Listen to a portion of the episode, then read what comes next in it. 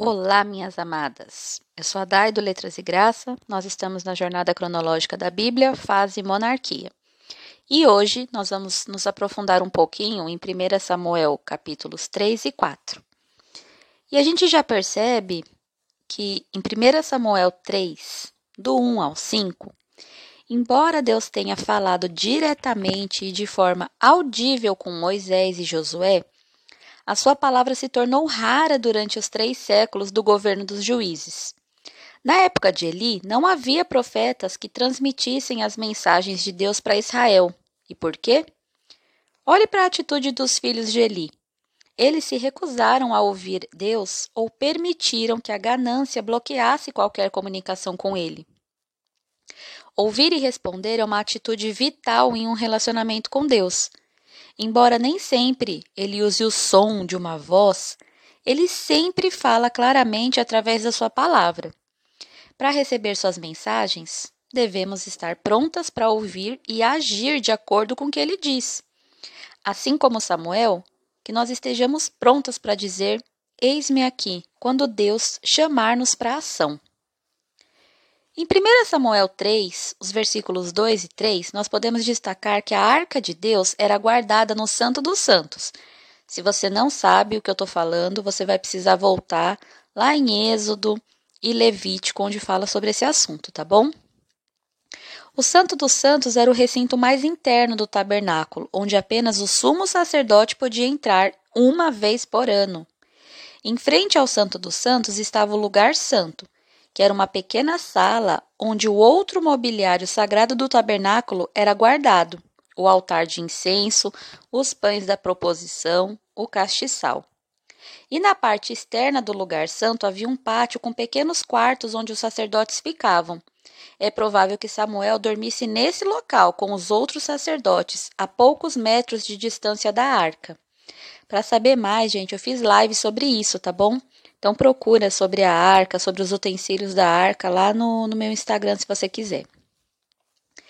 Em 1 Samuel 3, 8 e 9, a gente pode perceber que seria natural esperar que uma mensagem audível de Deus fosse entregue ao sacerdote Eli e não ao pequeno Samuel.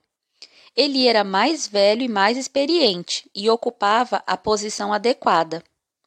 Mas a estrutura de comando de Deus está baseada na fé e não na idade ou na posição das pessoas. Por isso, Deus pode usar canais inesperados ao procurar seguidores fiéis. Nós precisamos estar preparadas para presenciar a operação do Senhor em qualquer lugar, a qualquer momento e através de qualquer pessoa que ele escolher.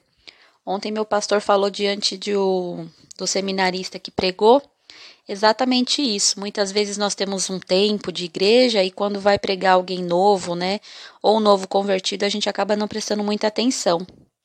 Mas isso é errado, porque Deus fala, né? Deus usa quem ele quiser, principalmente quem estiver disponível verdadeiramente para falar e fazer a vontade dele, não é mesmo? Lá no versículo 13, a gente percebe que Eli dedicara toda a sua vida ao serviço de Deus. A sua responsabilidade era supervisionar toda a adoração em Israel. Mas ao desempenhar essa grande missão, ele negligenciou as responsabilidades que tinha em seu próprio lar. Não deixe que o seu desejo de realizar a obra de Deus faça com que você negligencie sua família. Se você fizer isso, a sua missão poderá se degenerar, tornando-se uma busca pela importância pessoal, e sua família sofrerá as consequências da sua negligência. Uma coisa que eu sempre falo, né? A nossa família é o nosso principal ministério. Então, muitas vezes a gente, em nome de Deus, a gente acaba deixando a família de lado, mas isso não pode acontecer. Que realmente a gente entenda que o nosso primeiro ministério é a nossa família. Já no capítulo 4, a gente ouve falar sobre os filisteus. Eles eram descendentes de Cã, filho de Noé, e se estabeleceram ao longo do sudeste da costa do Mediterrâneo, entre o Egito e Gaza. Eles eram originalmente um dos povos do mar, que migraram para o Oriente Médio em navios a partir da Grécia e de Creta.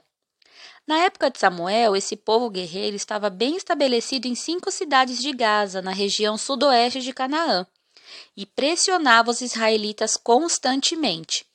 Os filisteus foram o maior inimigo de Israel durante todo esse período. E nós ouvimos falar também no período de juízes, né? Aqui está bem no finalzinho de juízes, não se esqueçam. O capítulo 4, versículo 3, a gente percebe que a arca do concerto, ou arca da aliança, continha os dez mandamentos dados por Deus a Moisés. A gente não pode se esquecer disso. A arca deveria ser guardada no Santo dos Santos, aquela parte mais sagrada do tabernáculo que eu tinha acabado de falar, na qual somente o sumo sacerdote poderia entrar uma vez por ano. Ofne e Finéias profanaram esta sala, entrando nela e removendo a arca dali, de forma ilegal. Os israelitas reconheciam corretamente a grande santidade da arca, mas pensaram que a arca propriamente dita, a caixa de madeira e metal, era a fonte de poder da nação. Eles transformaram a arca praticamente em um amuleto, né, meninas? Eles começaram a usá-la tentando trazer boa sorte, esperando que ela os protegesse de seus inimigos. A gente percebe no texto que em momento algum Deus falou: para eles levarem a arca para qualquer lugar, né? Um símbolo de Deus não garante a sua presença e seu poder. E aí a gente vê quanta gente hoje em dia usando cruz, né? É, usa cruz de joia ou faz tatuagem. E isso não significa nada, né? A atitude dos israelitas em relação à arca se aproximou perigosamente da adoração de ídolos. E aí a gente precisa entender o que significa essa idolatria eram é, a arca era um símbolo da presença de Deus. Mas como eles colocaram a esperança no objeto, aquilo se transformou em um tipo de idolatria, né? Quando a arca foi capturada pelos seus inimigos, eles pensaram que a glória de Israel partira. Foi, aí a gente vai, é, viu em 1 Samuel 4, do 19 ao 22, e que Deus os tinha abandonado. Deus usa o seu poder de acordo com a sua própria sabedoria e vontade. Ele, ele responde à fé daqueles que o buscam. Então a gente não pode ficar pensando que é, os símbolos e as coisas que nós fazemos é, podem nos proteger da, das situações, né? E ao mesmo tempo, não é o fato de você não ter alguma coisa que vai tirar a proteção de Deus. Isso é uma coisa absurda, né? Nós temos igrejas hoje, hoje em dia que usam muitos objetos, objetos para proteger a casa, objeto para abençoar a família, objeto para não sei o quê, e muitas vezes barganham, né, com esses objetos. Gente, isso não é bíblico. Perdoem se a igreja de vocês faz isso, mas isso não é bíblico. Isso é colocar poder e esperança em objetos. E tenta, o pior ainda é tentar barganhar com Deus. Eu dou a oferta em troca daquele, daquele, daquele utensílio para eu, de repente, tentar controlar alguma situação da minha vida. Como vocês podem perceber, Deus não se agrada disso porque isso é idolatria, tá bom? É transformar alguma coisa em ídolo.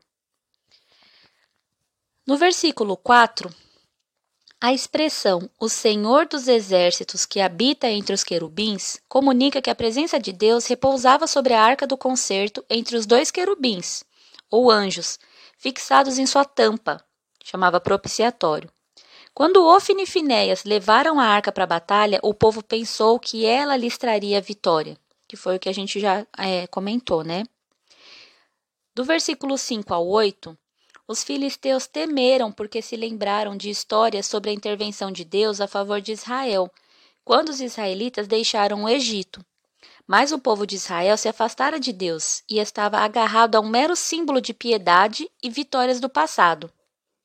Às vezes, nós, as igrejas, tentamos viver com base nas memórias das bênçãos de Deus os israelitas supuseram equivocadamente que Deus lhes daria vitória novamente pelo fato de tê-los feito vencedores no passado. E quem é, acompanhou Josué, principalmente, viu quantas vitórias Deus levou, né? Desde Êxodo, na verdade. Desde Êxodo, Deus é, deu muitas vitórias ao povo de Israel. Mas não significa que eles teriam todas as vitórias, ainda mais vivendo da forma como eles estavam vivendo, né? Nos dias de hoje, assim como nos tempos bíblicos, as vitórias espirituais vêm através de um relacionamento continuamente renovado com Deus. Nós não podemos viver do passado. Vamos manter o nosso relacionamento com Deus vivo e renovado, assim como qualquer relacionamento, né, gente? Quem é casada sabe que não adianta você ficar pensando nas vitórias do começo do casamento, na paixão, no, no que você sente no começo do casamento, e você não é, continuar alimentando isso, né? Um relacionamento com Deus também é assim. Não adianta a gente só lembrar do nosso primeiro amor. Nós precisamos amar a Deus continuamente. Isso sim nos trará vitória. E não vitória em termos de prosperidade é, material, mas em termos de vida em abundância mesmo, que é muito mais importante, né? No versículo 11, este evento cumpre a profecia de 1 Samuel 2,34, afirmando que Ofne e Finéias, os filhos de Eli, morreriam no mesmo dia. Então, lembra que a gente tinha visto, né? Que ele tinha recebido é, essa profecia, e aí é uma coisa que a gente precisa sempre lembrar, gente. Um profeta de Deus, um profeta verdadeiro, uma pessoa que, que recebe uma profecia de Deus, essa profecia não vai deixar dúvidas. Ela vai acontecer exatamente como foi falado. Recentemente eu vi que uma irmã de uma igreja, que eu não sei o nome, não quis saber, é, havia feito profecias com relação ao dia 29 de dezembro, mas ela não falava que ano e não era nada específica na, na profecia. Então poderia, pode ser qualquer 29 de dezembro. Isso não vem de Deus. O que vem de Deus é específico e não uma forma de jogar, porque essa forma de profetizar é uma forma da é o mesmo jeito de gente que escreve horóscopo, por exemplo. Parem para pensar, avaliem o que as pessoas falam. Profecias genéricas que não dizem nada. Aí quando acontece alguma coisa parecida, a pessoa se gaba falando que, olha, minha profecia se cumpriu. Profecia que vem de Deus, ela é específica. Hoje a gente ouve muito falar sobre profetas, né? Mas os profetas, gente, são pessoas que geralmente falam contra a, a situação que as pessoas estão vivendo. Falar para você profetizar vitória na sua vida também não é bíblico. A gente vai ver aqui tantas profecias e mais para frente também, é, quem está fazendo o plano de leitura é, bíblica orante está vendo que as profecias que Ezequiel recebia eram profecias para falar, para exortar o povo e não para ficar declarando vitória, porque afinal quem pode declarar vitória sobre a nossa vida é Deus no tempo dele tá bom? Então vamos crescer espiritualmente nesse sentido também. Aí nós podemos também pensar no versículo 12, ó. Nessa época, a cidade de Siló era o centro religioso de Israel. Isso a gente vê lá em Josué 18:1 e 1 Samuel 4:3. O tabernáculo foi permanentemente estabelecido nessa cidade, pelo fato de Israel não ter uma capital civil, uma sede do governo nacional. Siló era o local, era o lugar natural para um mensageiro entregar notícias tristes sobre uma batalha. Muitos estudiosos acreditam que Siló tenha sido destruída nessa batalha. Aí depois, se vocês quiserem ver, vocês podem é, abrir em Jeremias 7,12 e 26, do 2 ao 6 tá? No versículo 18, a gente vê que Eli era o juiz e o sumo sacerdote de Israel. A sua morte, então, marcou o fim do obscuro período dos juízes, quando a maior parte da nação ignorava Deus. E quem estudou juízes sabe que era desgraça em cima de desgraça, né, gente? E aqui, como é, a gente está estudando o período da monarquia, mas a gente começou pelo primeiro, por 1 Samuel, que é onde começou a monarquia, nós precisamos entender um pouquinho desse contexto histórico da questão dos juízes. Eles estavam totalmente afastados de Deus e o versículo principal de Juízes é cada um fazia o que era bem aos seus próprios olhos, né? E Eli acaba vivendo dessa forma também, muitas vezes não sendo fiel a Deus e os seus filhos pior ainda, né, como nós percebemos. Embora Samuel também tenha sido um juiz, a sua carreira se estendeu da transição do governo de Israel por parte dos juízes até a monarquia da nação. Ele deu início ao grande avivamento que Israel vivenciaria no século seguinte. A Bíblia não diz que Samuel se tornou o próximo sumo sacerdote. Samuel não era elegível porque ele não era um descendente direto de Arão. Então a gente é, precisa lembrar que para ser sacerdote tinha que vir da linhagem de Arão e ele não era. Portanto, ele não é chamado de sacerdote. Lembra que a gente falou que ele foi o primeiro juiz, aliás, o último juiz e o primeiro profeta de Israel, né? Mas ele atuou como sumo sacerdote neste momento, oferecendo sacrifícios importantes por toda a nação de Israel. Do 19 ao 22, este incidente ilustra a escuridão e o declínio espiritual de Israel. Este menino, Icabô, nome diferente, né? Deveria suceder seu pai, Finéias, no sacerdócio. Mas seu pai fora morto porque havia sido um homem iníquo que profanou, profanou o tabernáculo. O terror de ver Deus deixando seu povo ofuscou a alegria do parto. Quando o pecado domina as nossas vidas, até mesmo as alegrias dadas por Deus parecem vazias. É uma parte muito triste, né, gente? Mas, é, infelizmente, foi o que aconteceu com essa família que acabou sendo é, esquecida na história, né? Poderiam ter feito grandes coisas, mas infelizmente foram foram registradas coisas horríveis sobre eles, né? E aí a gente tem que parar para pensar na nossa vida também. Qual é o registro que Deus está fazendo das nossas vidas, né? Nós sabemos que muitas coisas Deus vai nos encaminhando e Deus sempre nos chama para vitória, nós, Deus sempre nos chama para vida em abundância, mas o que nós temos feito desse chamado de Deus, né? Nós sabemos que nós somos, nós fazemos parte do sacerdócio real, e o que nós temos feito com esse sacerdócio, né? Bom, gente, esses foram os comentários de hoje. Eu vou orar agradecendo a Deus e encerrar o nosso áudio, tá bom? Senhor, em nome de Jesus, eu quero te agradecer por este dia, eu quero te agradecer por mais esse dia de estudo, ó Pai. Ó Deus, não é fácil ver é, tantas coisas ruins na Bíblia, tantas coisas que o povo de Israel é, profanou, Quantas vezes eles se acharam, ó Deus, merecedores sem fazerem nada, ó Pai, e tantas vezes se afastaram do Senhor. Mas mais triste ainda é perceber que nós também fazemos isso enquanto teu povo, Pai. Então te peço para que o Senhor nos perdoe, nos ajude, ó Deus, a realmente honrar o teu nome, a honrar o teu chamado, ó Pai. Que em nome de Jesus nós possamos nos levantar realmente como povo do Senhor, ó Deus, e estarmos, ó Deus, como Samuel, ouvintes da tua palavra, ó Pai. E não somente ouvintes, mas praticantes da tua palavra, nos ajude, que o teu Espírito Santo, ó Pai, transborde em nossas vidas, ó Deus, de forma que nós possamos realmente, ó Pai, viver o que o Senhor tem para nós. Ó Deus, muito obrigado por tudo que o Senhor tem feito, obrigada por esta jornada, ó Deus. Me perdoe pelas minhas falhas e eu te peço para que o Senhor me ajude, ó Deus, a continuar esse projeto e ajude cada mulher que está aqui, ó Pai, porque eu sei que não é fácil, ó Deus.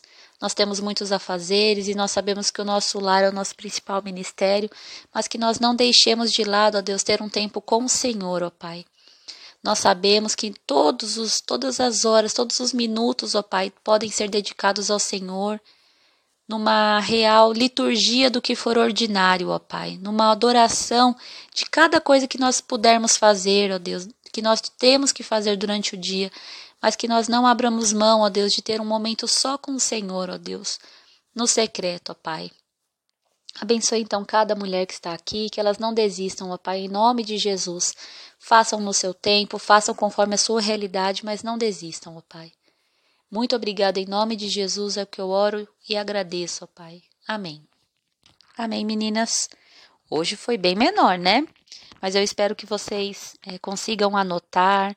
Eu sempre procuro falar o versículo para que vocês, se vocês quiserem anotar, pega lá um post-it, coloca lá alguma anotação que eu tenha falado, e assim você vai entendendo, né, um pouquinho mais, se aprofundando um pouquinho mais sobre essas informações que irmãos, que pessoas fiéis a Deus, que estudiosos foram realmente é, ajudando para que a gente pudesse entender o período histórico, para a gente pudesse. Porque não adianta nada a gente só ler e não entender o que a gente está lendo, né? Até mesmo para aplicar os princípios de Deus na nossa vida, nós precisamos entender. Então, que de alguma forma eu possa ajudar vocês a entender é, o que a palavra está falando e que a gente siga nessa jornada firmes, tá bom? Deus abençoe e até amanhã.